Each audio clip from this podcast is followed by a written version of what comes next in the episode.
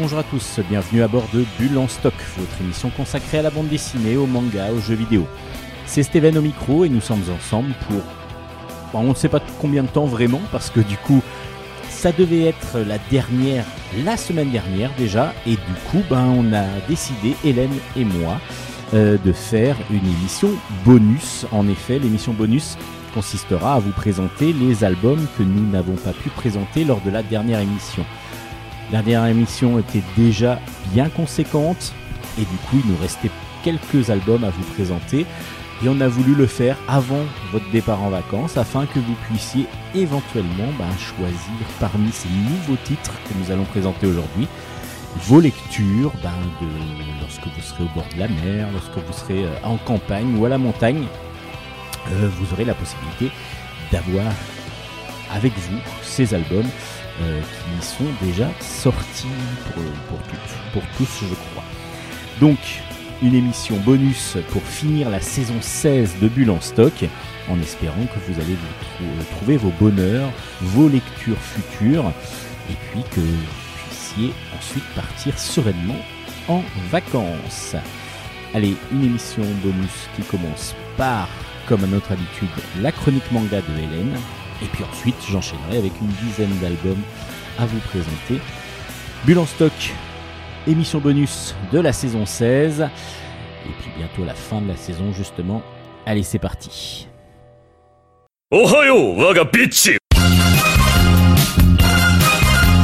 Chronique manga.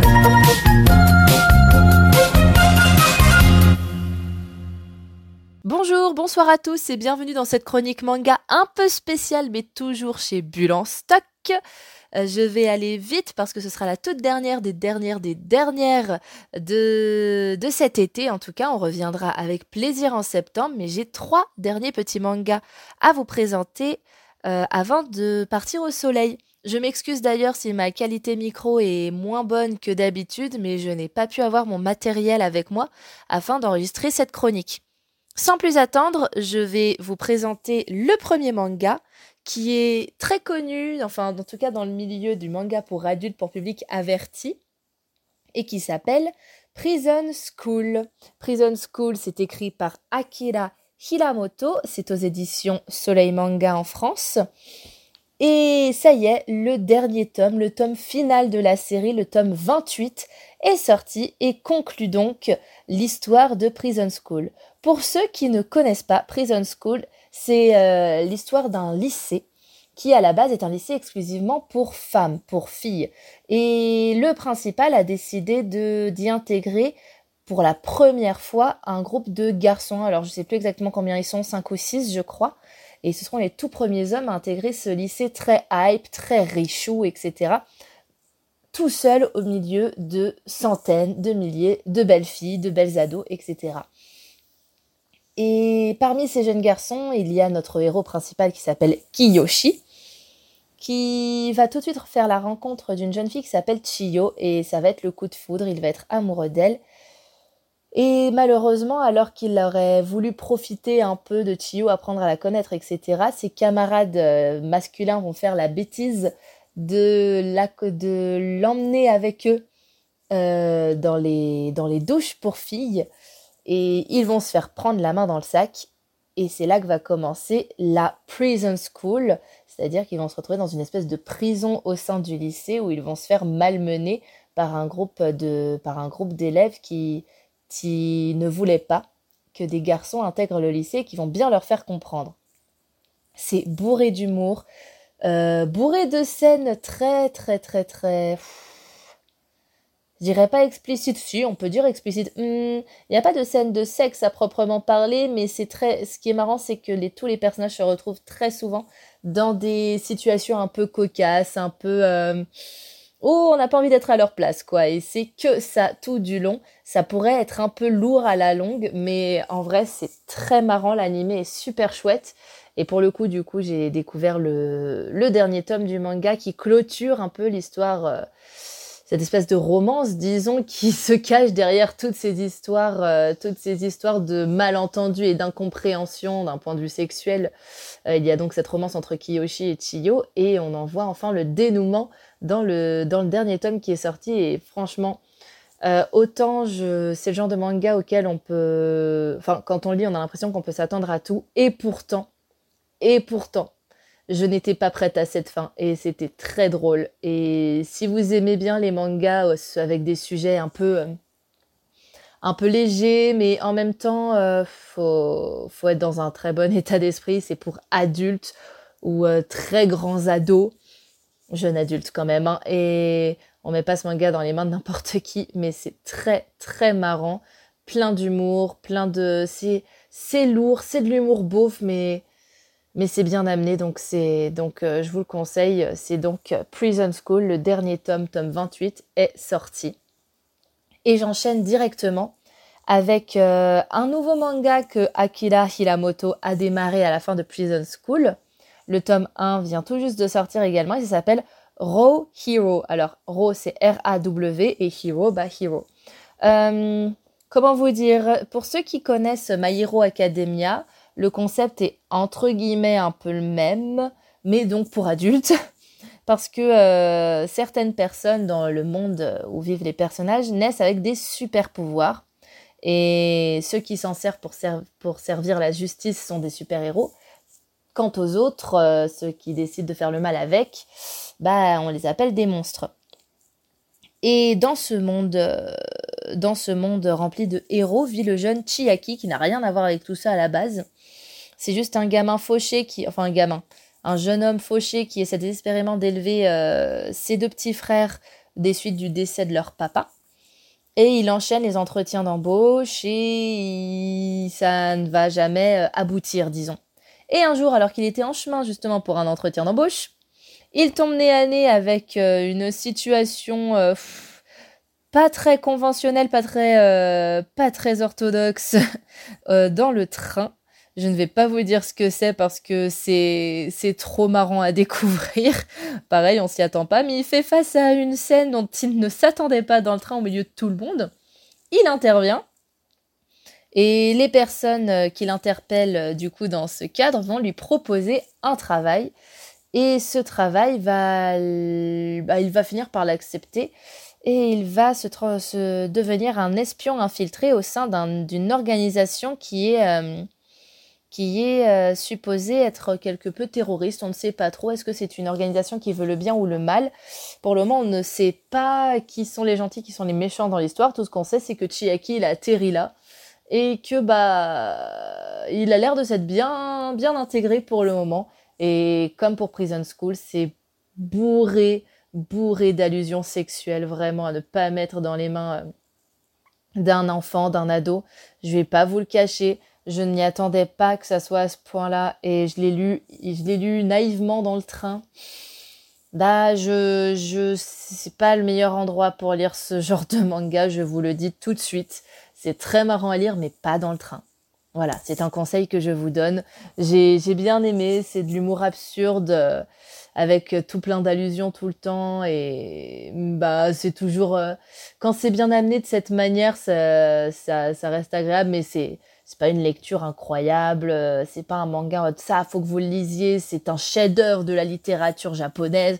Non, on n'est pas là-dedans là, on est plus dans euh, vous voulez vous voulez regarder un vous voulez lire un manga un peu détente, un peu drôle et en plus euh, avec des allusions propres aux adultes.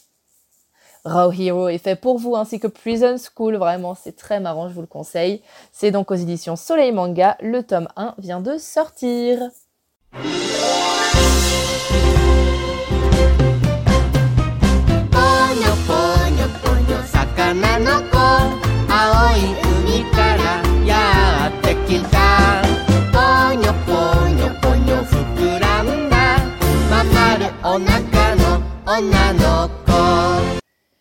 Et je vais conclure cette euh, dernière euh, chronique manga avant la pause estivale avec euh, la suite d'un manga dont je vous ai déjà parlé plus d'une fois. Mais j'ai de nouveau le dernier tome entre les mains. Du coup, je ne peux que vous le présenter parce que c'est toujours aussi bien. Allez, sans plus attendre, je vous annonce que c'est, c'est Mao de Rumiko Takahashi. Le tome 6 est sorti. Mao, pour rappel, c'est l'histoire d'un jeune maître onmyo, c'est-à-dire un mage, disons, un, mage selon les, croyances, disons, japonaises, qui, qui, a été, qui a obtenu une longévité incroyable. Il a plus de 900 ans, si je me souviens bien, grâce à l'intervention d'un chat, d'une créature magique à, apparence de chat qui s'appelle Byoki, qui a partiellement fusionné avec lui. Et ça fait donc 900 ans que, euh, que Mao est, est, poursuivi par d'autres membres du clan de Onmyoji, euh, de Onmyo, pardon, euh, où il a, auquel il appartenait. Ça fait 900 ans qu'il est poursuivi par eux parce qu'ils sont persuadés qu'il est le meurtrier de, de plusieurs membres de ce clan qu'il est un traître et ils veulent donc l'éliminer parce que eux aussi ont subi la malédiction qui fait qu'ils ne décèdent pas, qu'ils ne vieillissent pas depuis des centaines d'années.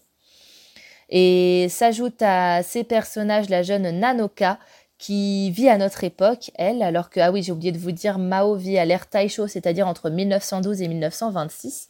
Parallèlement à Mao existe donc la jeune Nanoka Kiba qui vit donc euh, au XXIe siècle, en 2020-2021, et qui est euh, intimement liée à Mao parce que elle aussi, elle a été entre guillemets maudite par euh, Byoki, et ce qui fait qu'ils ont un lien finalement de sang, Mao et Nanoka. Et grâce à ce lien, Nanoka arrive en traversant un certain portail à voyager de euh, notre époque actuelle à l'ère Taisho. Et elle s'y rend régulièrement pour venir en aide à Mao dans sa quête, déjà dans sa quête de compréhension, disons, parce qu'il n'a aucun souvenir de ce qu'il s'est passé euh, le fameux jour où son clan a été massacré, etc. Il aimerait euh, retrouver ses souvenirs et comprendre pourquoi on l'accuse lui. Est-ce que c'est bel et bien lui qui a commis euh, cet abominable crime? Et, si ce n'est pas lui, eh bien tout simplement venger, venger ses anciens camarades et notamment Sanat qui était la la fille dont il, était éperdument amoureux. Et du coup, dans ce tome, eh bien, on en apprend un peu plus sur le passé, sur le passé de Mao, et notamment sur a, on a des nouvelles euh, explications sur euh, Byoki, donc ce fameux chat magique, qui finalement était-il est-il vraiment une créature maléfique ou pas?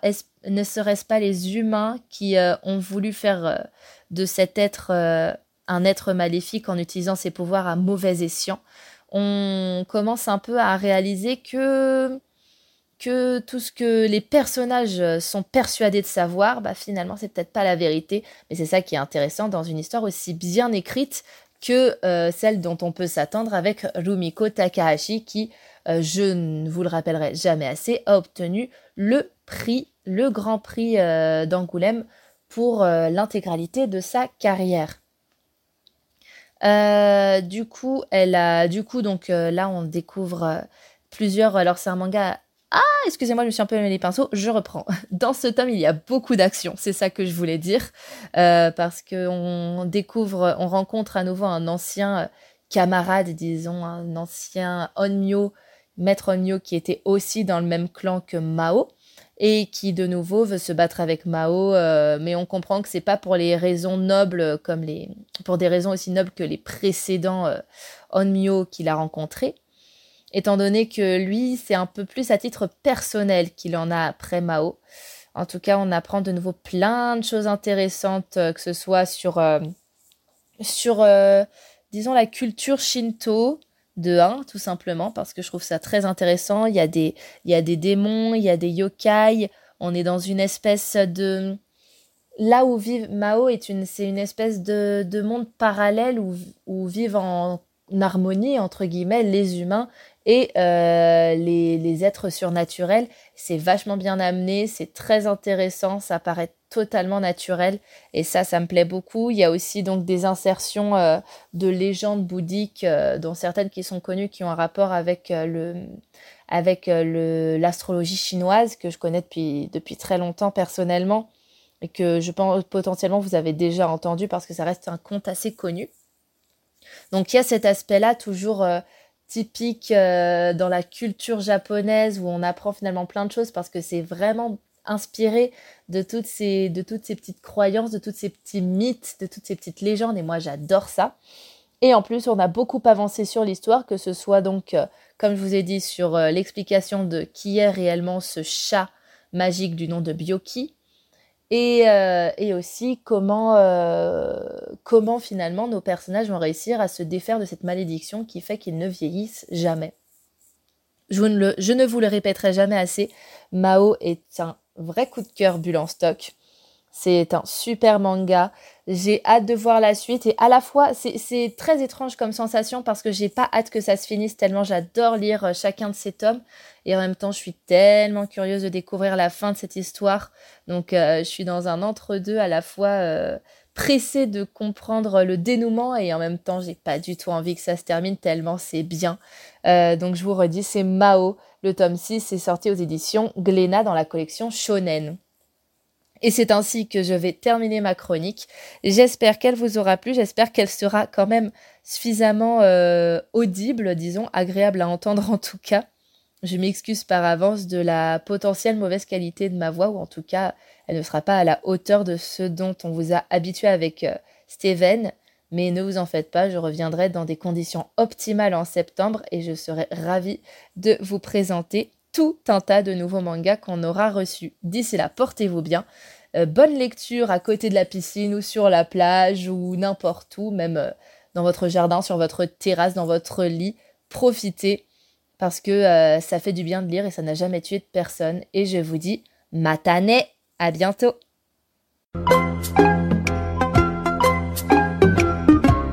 Chronique bande dessinée.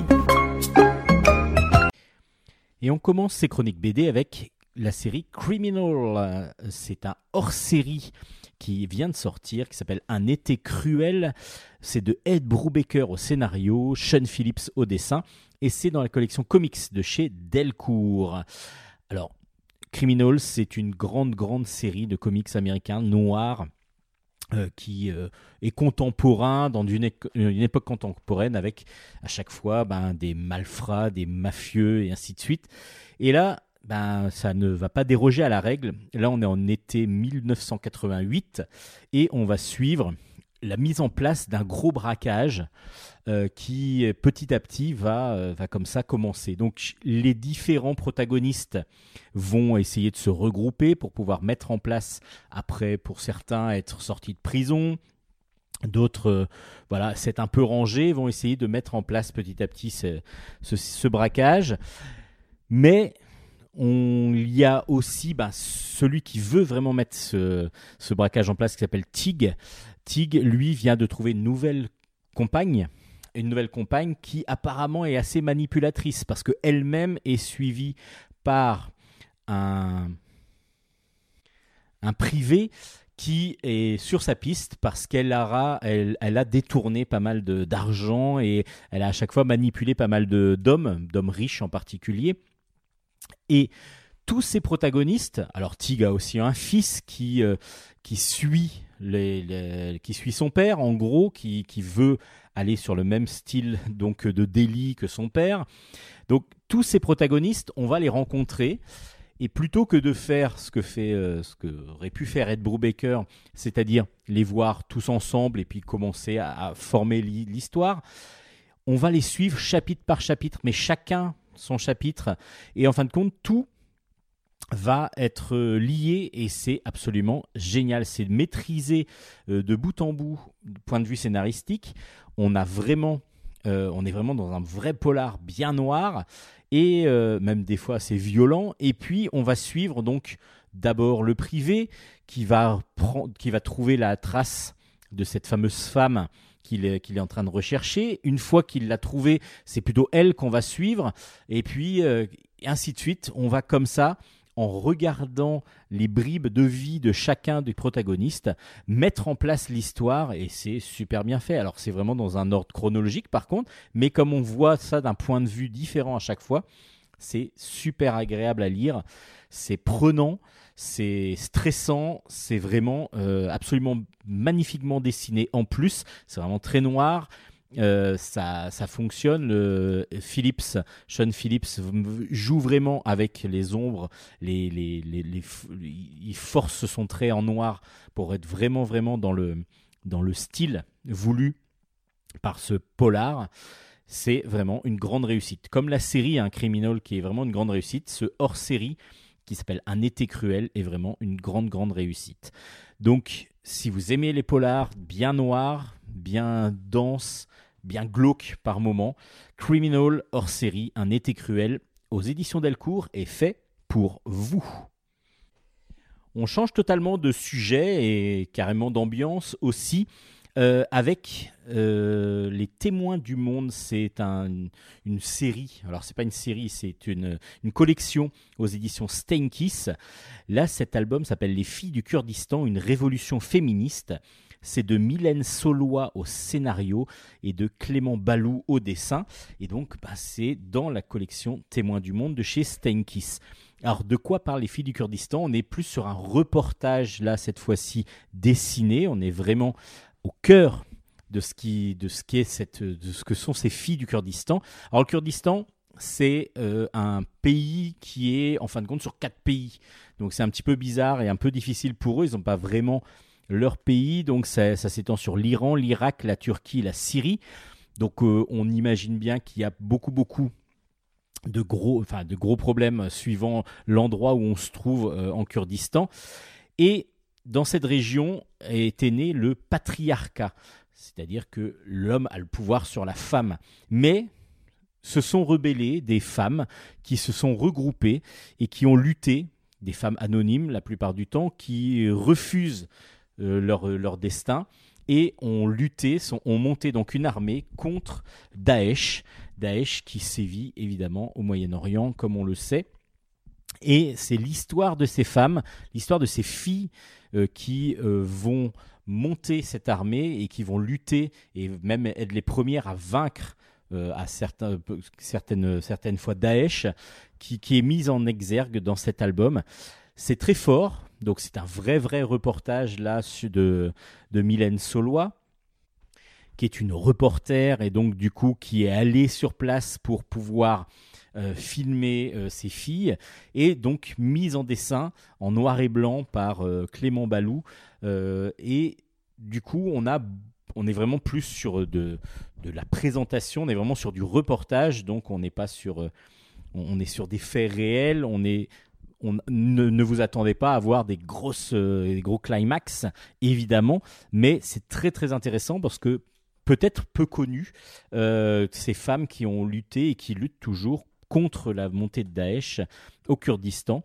Euh, c'est fort, c'est bien fait. Après, évidemment, vu que c'est sous forme de reportage, des fois c'est un peu verbeux, il y a beaucoup beaucoup de choses à lire, mais on est sur du roman graphique euh, qui explique vraiment très bien la situation de ces filles au Kurdistan et du coup que vous pouvez retrouver aux éditions Steinkiss. Et puis en, en restant chez les filles, on va partir sur La fille du quai. Là, on est sur carrément plus euh, un roman, un récit d'aventure, oui, d'aventure fantastique un petit peu. C'est de Alexine et de Fabrice Médour. Alors Alexine et Fabrice Médour au scénario et Fabrice Médour au dessin. Euh, c'est aux éditions Glénat et c'est un one-shot. La fille du quai, c'est une femme, lorsque l'on va la rencontrer, lorsqu'on va la voir, qui en fin de compte va nous hanter toute notre vie parce que c'est elle qui va nous ôter la vie. Et c'est cette légende qui est en tête de ben, beaucoup, beaucoup de monde, et en particulier de Aurel. Aurel, un jeune garçon, euh, on est au début du XXe siècle un petit peu, on a l'impression en tout cas, sur les, dans un petit village.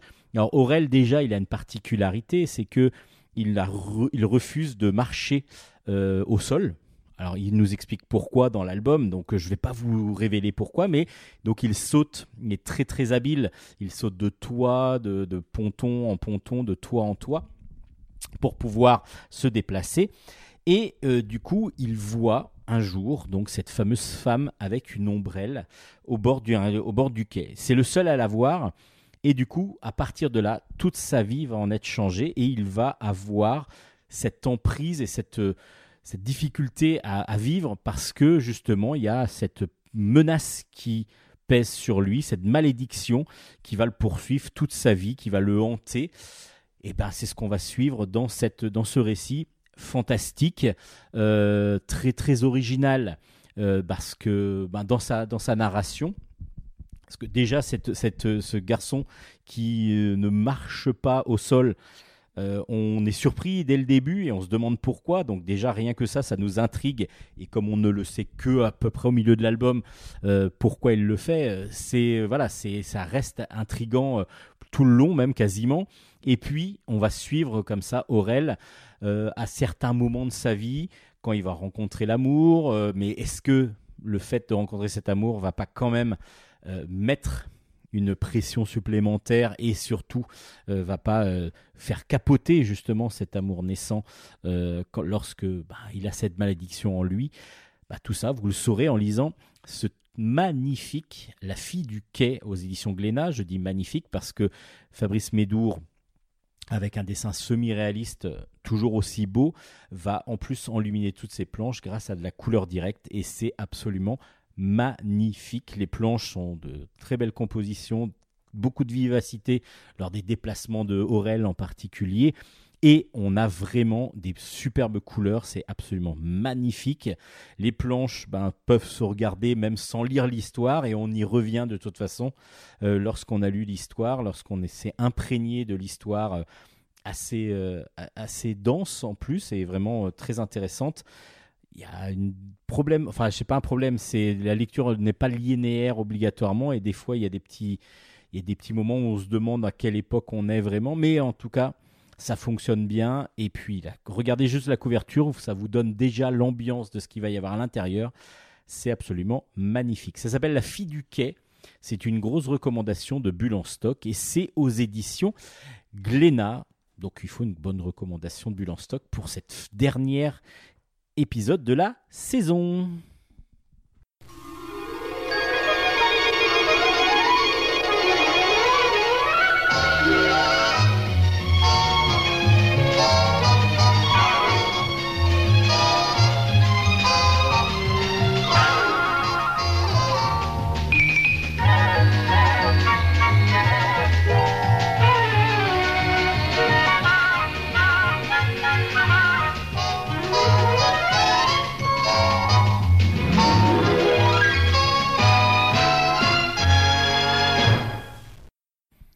On continue ces chroniques BD avec un album très surprenant et très dérangeant par moments. Ça s'appelle Nos corps alchimiques. C'est de Thomas Gilbert et c'est aux éditions d'Argo. C'est un one-shot assez imposant de 240 pages et qui va nous raconter l'histoire de Camille, Anis et Sarah. Alors c'était trois, trois jeunes gens qui se sont aimés. Euh, en tout cas, Anis et Sarah ont aimé Camille.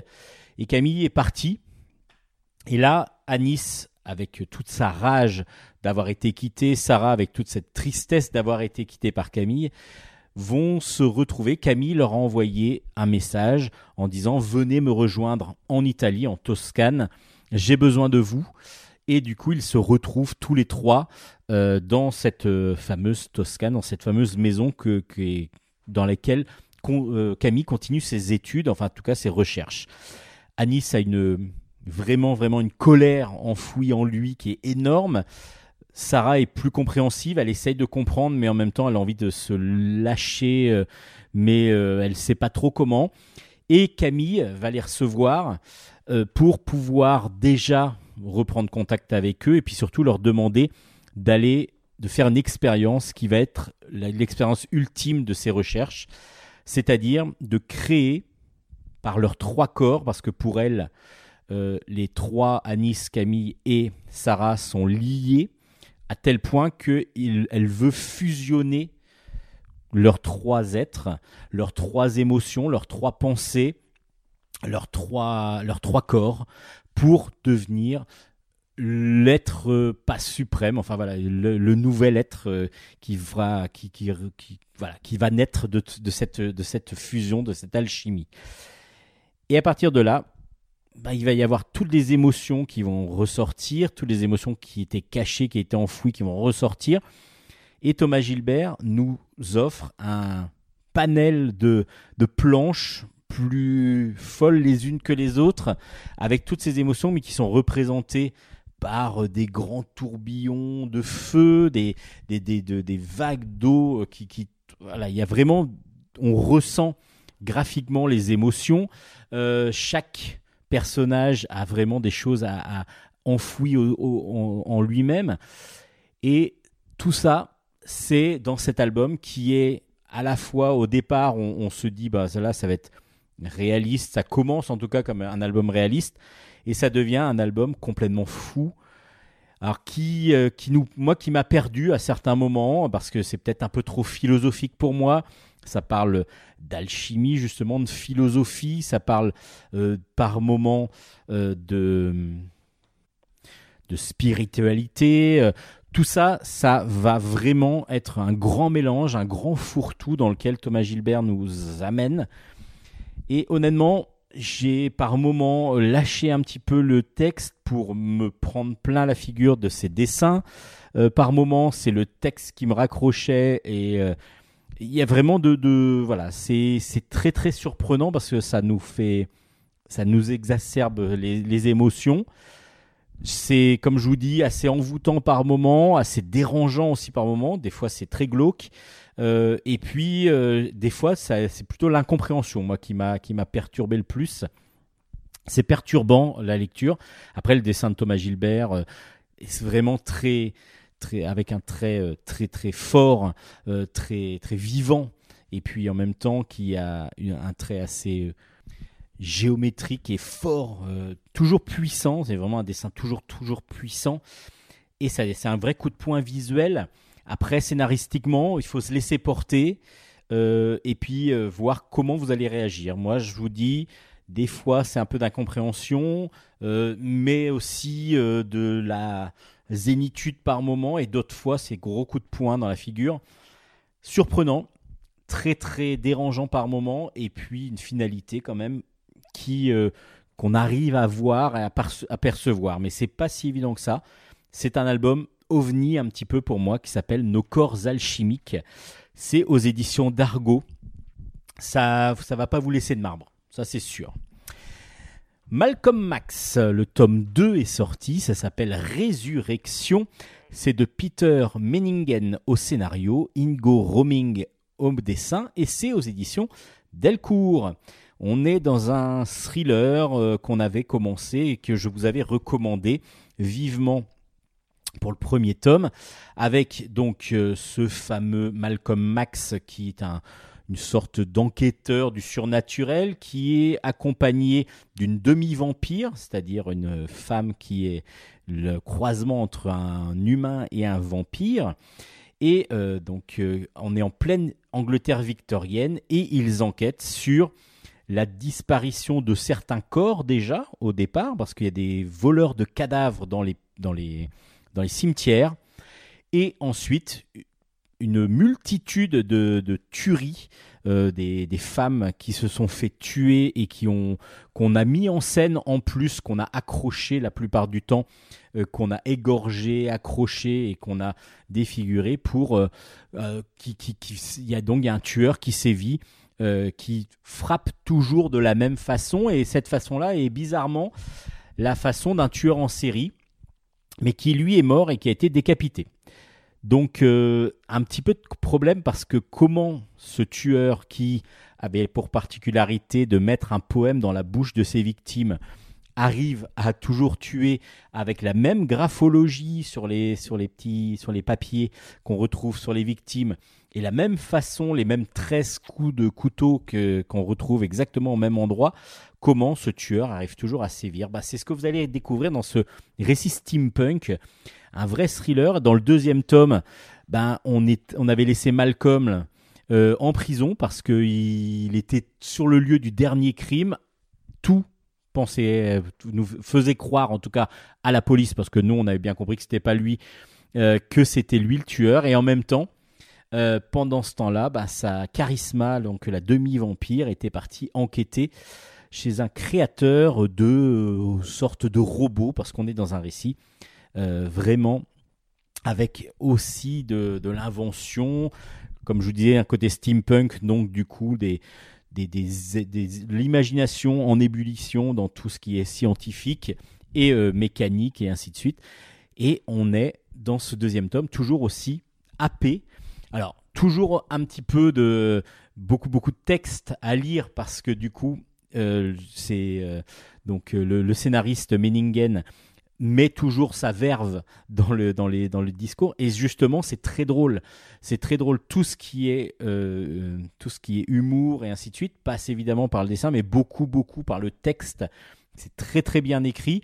Alors peut-être que certains diront qu'il y en a un peu trop, mais par contre, ça se laisse lire, mais d'une façon... euh, moi, j'ai adoré et j'adore toujours cette, euh, cette série qui normalement devrait se clôturer dans le troisième tome, je pense.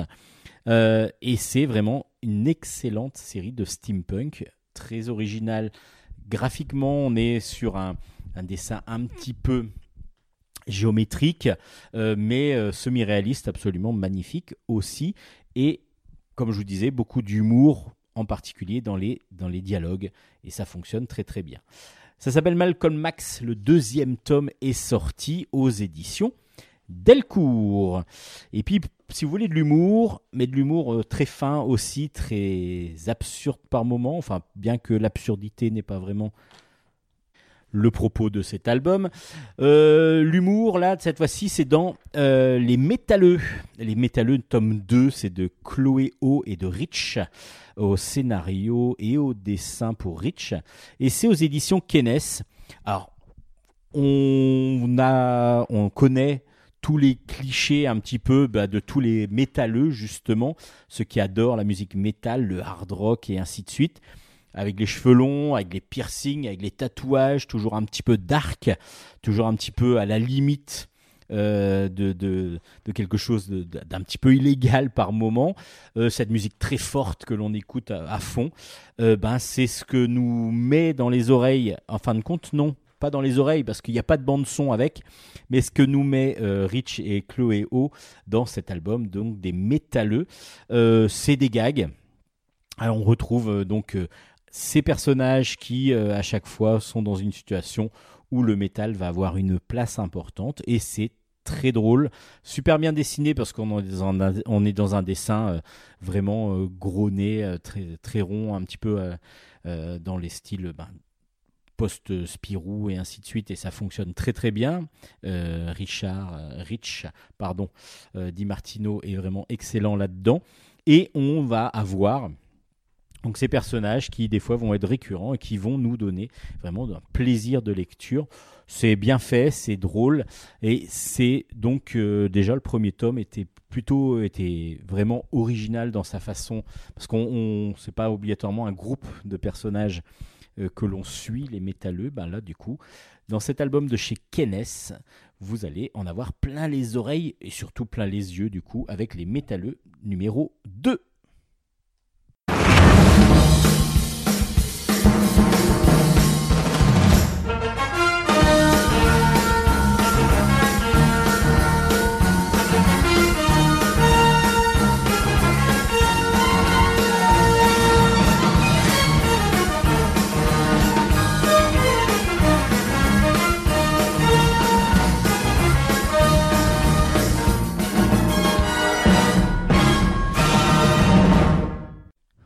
Toujours d'ambulance stock, toujours dans les chroniques BD, et puis avec trois albums là que je vais vous recommander grandement. Et bon, le, troisième, le premier, par exemple, s'appelle Les Frères Rubinstein. Le tome 3 est sorti, s'appelle Le Mariage Ben Soussan. C'est de Luc Brinchevig au scénario, Étienne Leroux au dessin. C'est dans la collection Histoire et Histoire de chez Delcourt. Je vous avais déjà recommandé les deux premiers, et bizarrement, bizarrement, je vais vous recommander, mais grandement, grandement, grandement, le troisième. Ouais, c'est vraiment une très grande saga, vraiment absolument géniale, superbement bien scénarisée, superbement bien dessinée. On suit dans les années 30 euh, Moïse et Salomon, qui sont les, donc les deux frères Rubinstein, euh, qui ne vont pas être aidés euh, par, par, par l'ambiance qu'il y a évidemment en, dans les années 30-40 en, en France. Et on va suivre leur périple. Alors, on est en 1943 euh, quand commence cet album-là. On voit Moïse qui est coiffeur dans un camp, le camp de euh, Sobibor, et il a la possibilité éventuellement de sauver une personne dans un convoi de juifs qui vient d'arriver dans le camp. Lui, il a très bien compris que c'était une possibilité qu'il avait parce que il fallait absolument le faire.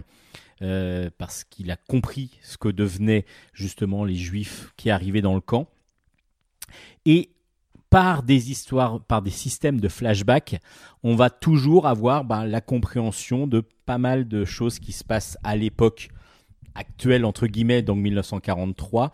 Et on va revenir comme ça sur d'abord la jeunesse plutôt des enfants, donc euh, des frères Rubinstein au début du XXe siècle. Et puis après, on va suivre petit à petit leur avancée pendant l'arrivée des nazis et, comment ils ont pu survivre, comment ils ont été aidés, euh, comment ils ont, euh, comment ils sont arrivés à ce qu'ils sont et comment va se passer la guerre pour eux. Et ce qui est très très intéressant, c'est que on a on, a peur par moment. Euh, bah, moi, je sais que les histoires de flashback, ça peut fonctionner superbement bien.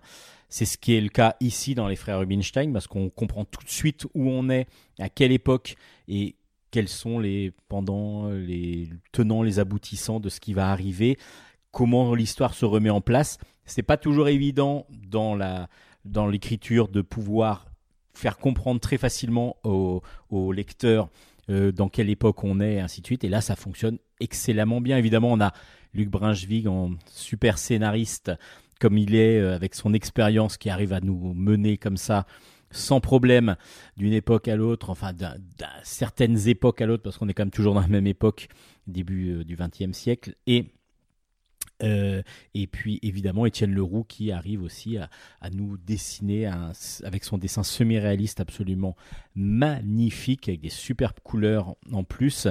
Euh, qui arrive à nous dépeindre cette histoire de, ces deux frères, les frères Rubinstein, qui sont, bah, qui sont savoureuses. Alors je vais pas trop vous en dire parce qu'il y a beaucoup beaucoup de choses dans chaque album. Là je vous dis le troisième album continue mais avec plaisir, avec euh, vraiment, euh, c'est vraiment grandiose, c'est vraiment superbement bien fait.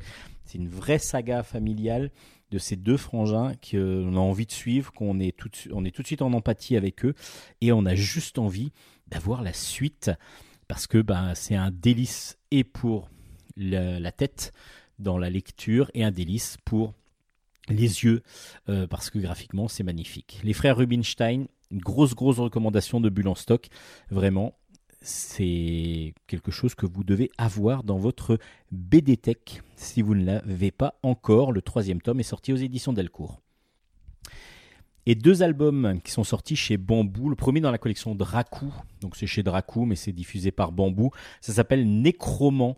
Le premier tome de Nécroman s'appelle Le Réveil de l'Archimage. C'est de Olivier Gay au scénario, Tina Valentino au dessin. Et je vous ai donc dit que c'était dans la collection Dracou, enfin chez Dracou.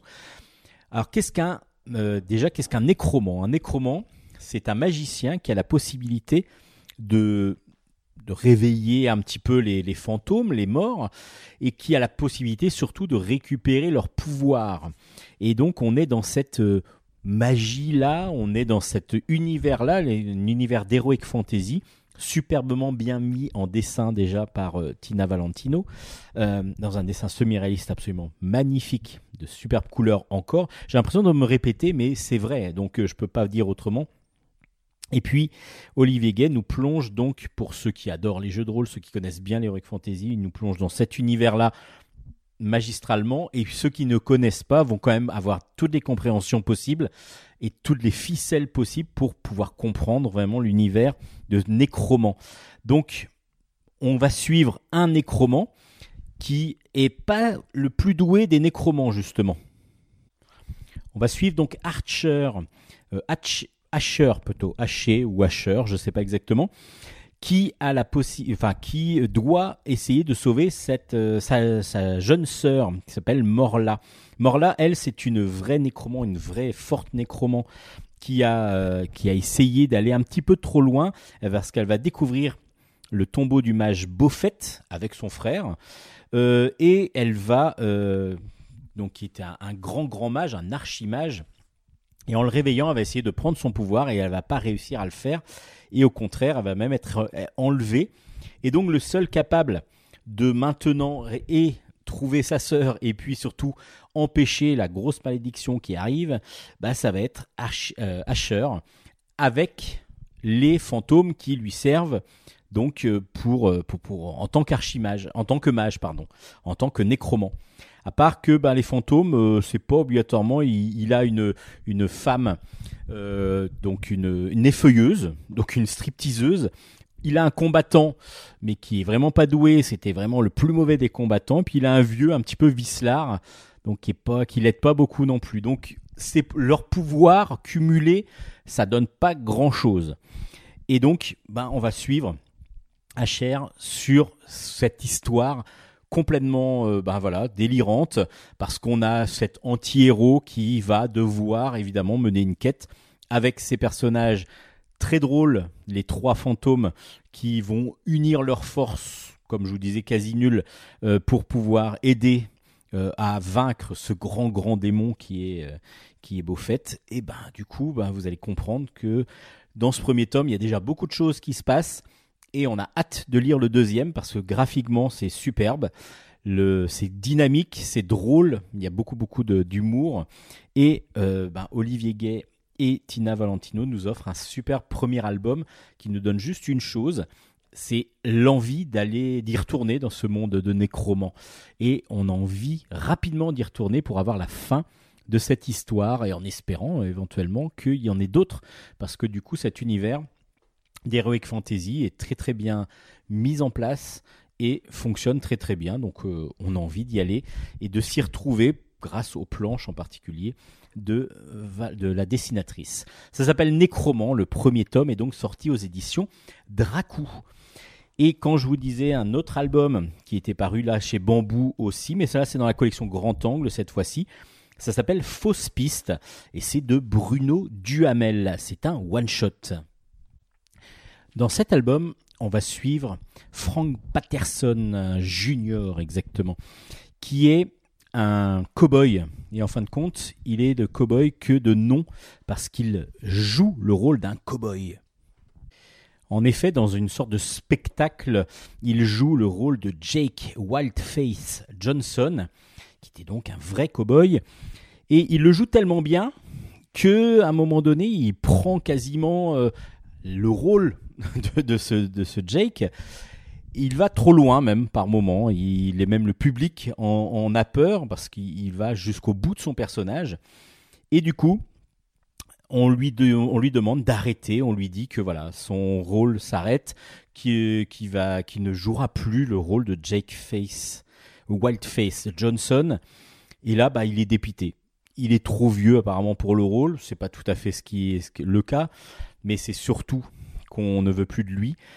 Et il va donc, euh, lui qui ne jouait que pour ce rôle-là tous les jours, euh, ben, il va être un petit peu brisé. On va lui offrir, lors de, cette dernière journée, euh, un voyage organisé dans l'Ouest, au cœur du mythe, dans les décors donc de tout ce qui est film de, western.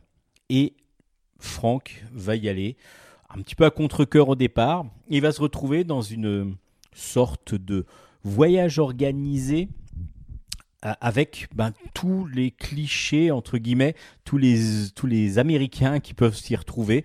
Un fan, euh, fanat d'armes qui est pro-militaire, qui est un ancien militaire.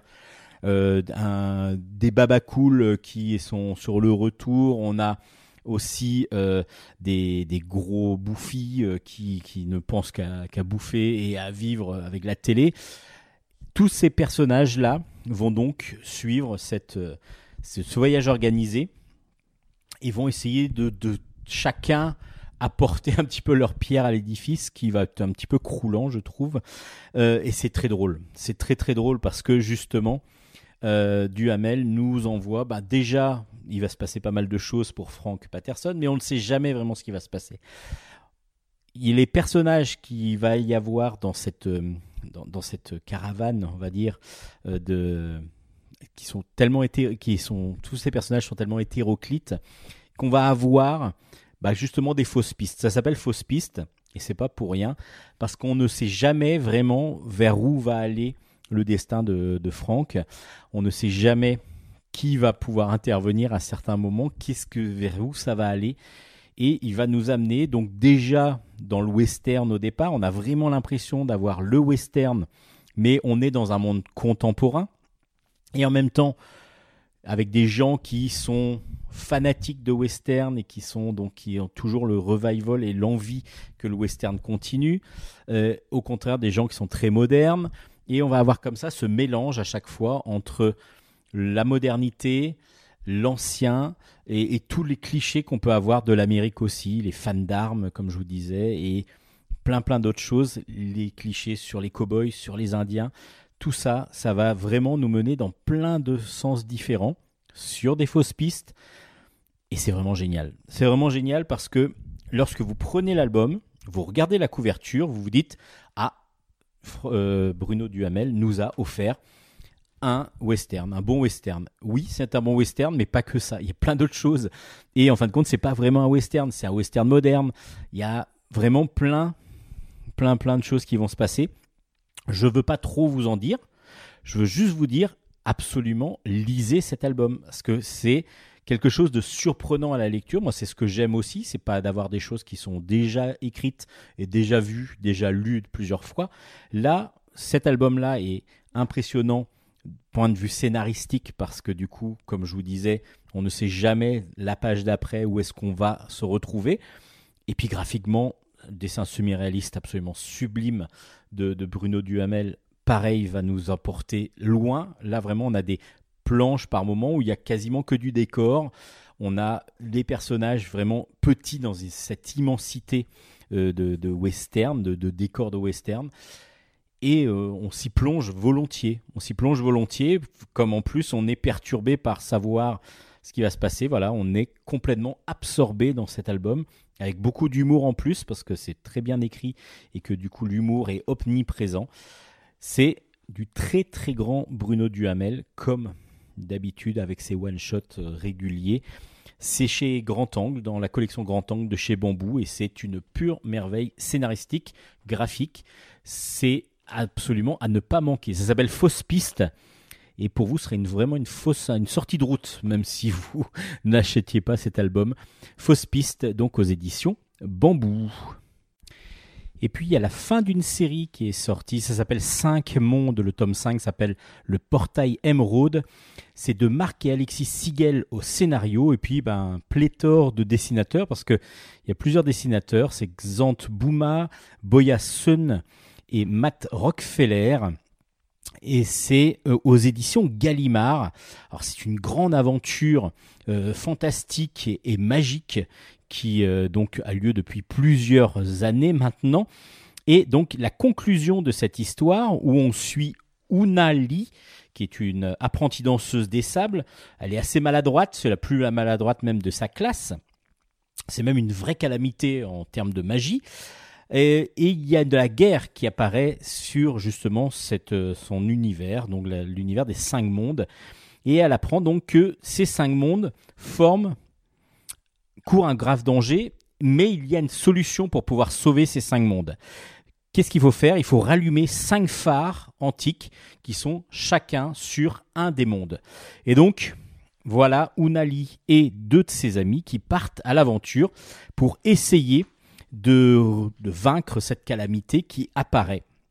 Et donc dans ce cinquième tome, on arrive à la fin donc de l'aventure de Unali qui arrive sur euh, le dernier phare, enfin il cherche en tout cas le dernier phare, mais bizarrement sur cette lune aquatique, donc le cinquième monde, il n'y a pas de phare. Donc où est le phare? Est-ce qu'il y en a un? Qu'est-ce qu'est le phare? Bah, c'est ce qu'on va apprendre et puis surtout voir si euh, nos aventuriers en herbe vont réussir à sauver le monde, l'univers des cinq mondes. Bah, c'est ce que vous saurez en lisant le dernier tome de cinq mondes. Alors c'est vraiment une aventure magnifique. C'est un comics pour plutôt enfants et ados et ça fonctionne mais parfaitement bien. Le dessin est très enlevé, très rapide, très efficace euh, comme un vrai dessin animé. Euh, on est sur de l'aventure, la vraie vraie aventure qui pourrait très bien être mise en dessin animé. Euh, ça, ça fonctionne parfaitement bien et on va de surprise en surprise en découvrant cet univers créé par les deux frères Siegel. Et euh, vraiment, c'est une excellente série que ce 5 mondes, donc paru aux éditions Gallimard. Ça clôt donc l'aventure, ça clôt la série. Euh, et ça s'appelle donc 5 mondes. Le tome 5 est sorti aux éditions Gallimard. Et c'est une grosse recommandation de Bulle en stock pour les plus jeunes et même pour les ados et les adultes.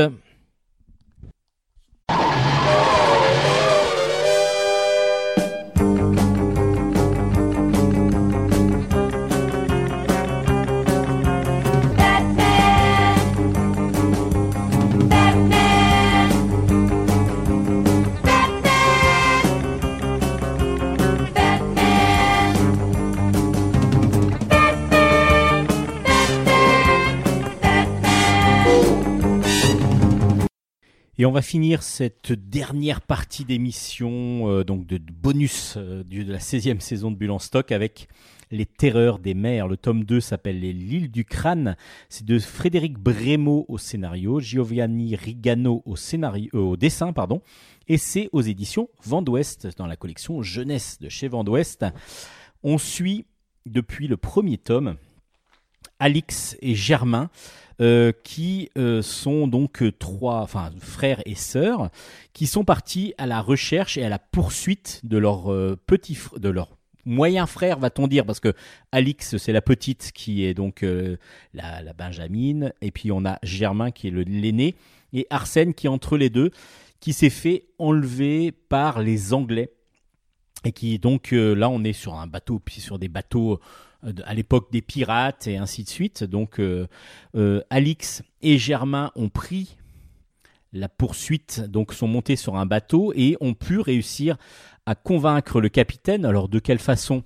Bah Ça on le sait dans le premier tome, Germain a des dons de d'hypnotiseur et donc a réussi à convaincre le capitaine du bateau de pouvoir poursuivre les Anglais qui ont donc euh, qui, qui, donc, qui ont enlevé leur, euh, le petit frère, donc Arsène. Les deux, donc Alix et Germain, vont poursuivre les Anglais. Donc un bateau français poursuit les Anglais sur les mers. Je vous raconte pas tout ce qui se passe dans le premier tome, mais voilà, il y a bataille euh, rangée sur l'eau et ainsi de suite, gros, un gros combat.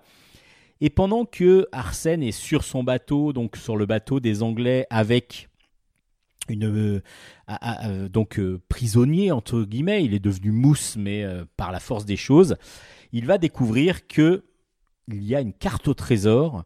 Et cette carte au trésor là, donc, ben, peut être très intéressante, évidemment, parce que eux à la base, ils vivent de petits larcins, de, de, ils sont, sont même naufrageurs par moment, lui et sa sœur. Et donc du coup, ben, lorsque Alix et Germain vont réussir à retrouver Arsène.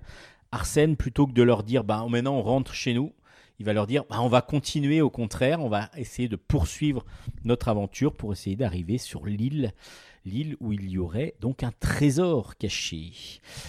C'est, comme vous avez compris, la grosse, grosse aventure. On est un petit peu dans le système de l'île au trésor. On est euh, sur quelque chose de très, très réjouissant et en même temps, avec beaucoup, beaucoup de, d'action, il y a vraiment beaucoup, une grosse aventure. Par moments, c'est même pas trop jeunesse. Par moments, j'ai trouvé que c'était plus ado, adulte, euh, par des propos, par, par, des, même des, des, tueries par moments que l'on voit. Euh, qui sont pas obligatoirement du, du goût euh, des plus jeunes, ça c'est logique, mais le dessin très cartoon fonctionne vraiment comme un vrai vrai dessin animé. On a vraiment l'impression d'être dans, un, dans une aventure qui est en train de bouger devant nous euh, et on, est plutôt agréablement ben, euh, bien dans cet album et dans cette série.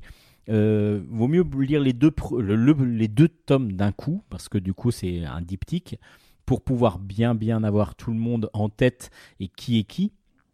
Et puis bah, se laisser porter par l'aventure de cette terreur des mers vraiment superbement bien dessiné par Giovanni Rigano, vraiment un superbe dessin on voit qu'il a, il a fait du dessin animé, ça se sent parce que du coup on est vraiment dans cet euh, univers euh, très euh, dessin animé Disney, voilà un petit peu la, la route d'Eldorado et ainsi de suite. On est un peu dans le même univers graphique. Et puis Frédéric Brémaud nous offre une histoire pas tout à fait simple par moment et donc du coup qu'il va falloir suivre avec intérêt et que l'on suit avec grand intérêt. Ça s'appelle Les Terreurs des mers, le tome 2 donc clos aux éditions Vent d'Ouest ce diptyque. Et pour finir, donc la dernière chronique de la saison 16, ça va être l'intégrale de Juliette. Juliette autour du monde, ça s'appelle. C'est de Lisette Morival et Roselyne Brasset au scénario, euh, de Émilie Decroc au dessin. Et c'est aux éditions Kenes. Alors Juliette, euh, je vous avais déjà présenté deux albums si je me rappelle bien. Là, il y a les trois aventures de Juliette qui ont été regroupées dans un album. Donc c'est un recueil un peu plus petit que le, l'album, les albums précédents. Mais du coup, bah, les trois aventures sont à l'intérieur, donc pour le même prix, vous avez trois aventures, hein, il ne faut pas s'en priver.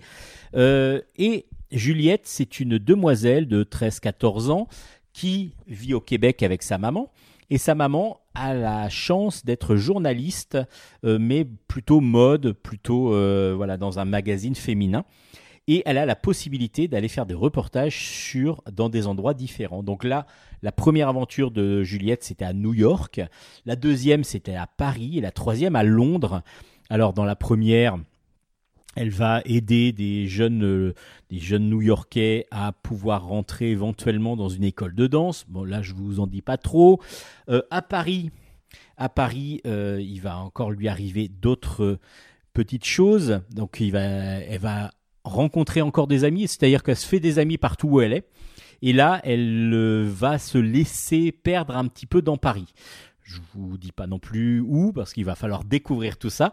Et dans le troisième, sa maman euh, doit suivre un, illusionniste québécois qui s'appelle Luc Langevin, qui va donc faire une tournée à Londres. Et donc, euh, elle, elle est fan, Juliette, de magie. Moi, je suis assez fan de Luc Langevin. Si vous ne connaissez pas Luc Langevin, vous pouvez le rencontrer dans cet album, mais allez voir aussi ses vidéos. C'est surprenant parce qu'il utilise beaucoup de science dans ses, dans ses tours de magie. Et donc, bah, Juliette va suivre sa maman à Londres. Et à chaque fois, on va avoir bah, le même style de découpage. C'est-à-dire que la maman de Juliette et elle arrivent sur place. Elles vont découvrir d'abord un petit peu les lieux. Donc du coup, on va avoir, grâce au journal que crée, euh, une sorte de scrapbook que crée euh, Juliette, un petit peu ce qu'il faut voir, les endroits, euh, les musées et ainsi de suite. Et après, une aventure qui va se créer petit à petit, une aventure assez simple, mais toujours assez agréable. Et puis surtout, graphiquement, on est dans un dessin très girly, mais très très beau, très coloré, euh, toujours très positif en fin de compte. C'est assez positif, il n'y a pas vraiment de, de peur, de danger, on est dans quelque chose de très bienveillant et qui fonctionne très très bien, vraiment très bien. Et puis le recueil, je trouve, est très beau. Trois tomes dans un même, euh, dans un même euh, album. C'est très agréable à lire, euh, à, à, amener en vacances. voilà, vous avez 200 pages de, de dessins, peut-être pas 200, un petit peu moins quand même, mais en tout cas, vous avez pas mal de, vous avez trois albums tout simplement, 150 pages de, BD vraiment bien faites parce qu'en plus on a tout ce côté éducatif et didactique sur les trois villes que sont New York, Paris et Londres. Juliette au tour du monde et donc aux éditions Kenes. C'est un recueil de trois albums qui sont déjà sortis. Et c'est ainsi que se clôt ce bulle en stock édition bonus pour la 16e saison et la fin de la 16e saison. Et voilà, c'était Bulle en stock. Euh, voilà, la saison 16 là est vraiment clôturée. Euh, on va prendre euh, quelques semaines de vacances et puis on se retrouve dès la rentrée, donc fin août ou début septembre pour la saison 17. Et oui, déjà 17 saisons de Bulle en stock. vous pourrez bien sûr retrouver l'ensemble des albums chroniqués sur nos pages Facebook, que ce soit Bulle en stock, Bulle avec un S ou euh, Steven Descon par exemple. Vous pouvez aussi retrouver l'ensemble des podcasts sur la page web de la radio, Radio Grand Paris, euh, dirigée par euh, le grand, de main de maître par le grand marionnettiste de l'info et, de, du web qui est Nicolas Godin. Merci à lui de nous accueillir toujours sur sa radio. Et puis ben j'espère que vous allez passer de très bonnes vacances et qu'on se retrouvera à la rentrée. Allez, bonnes vacances, bon plouf plouf si vous êtes au bord de l'eau et on se retrouve l'année prochaine, enfin la saison prochaine. Donc à très bientôt. Ciao, ciao, ciao, ciao.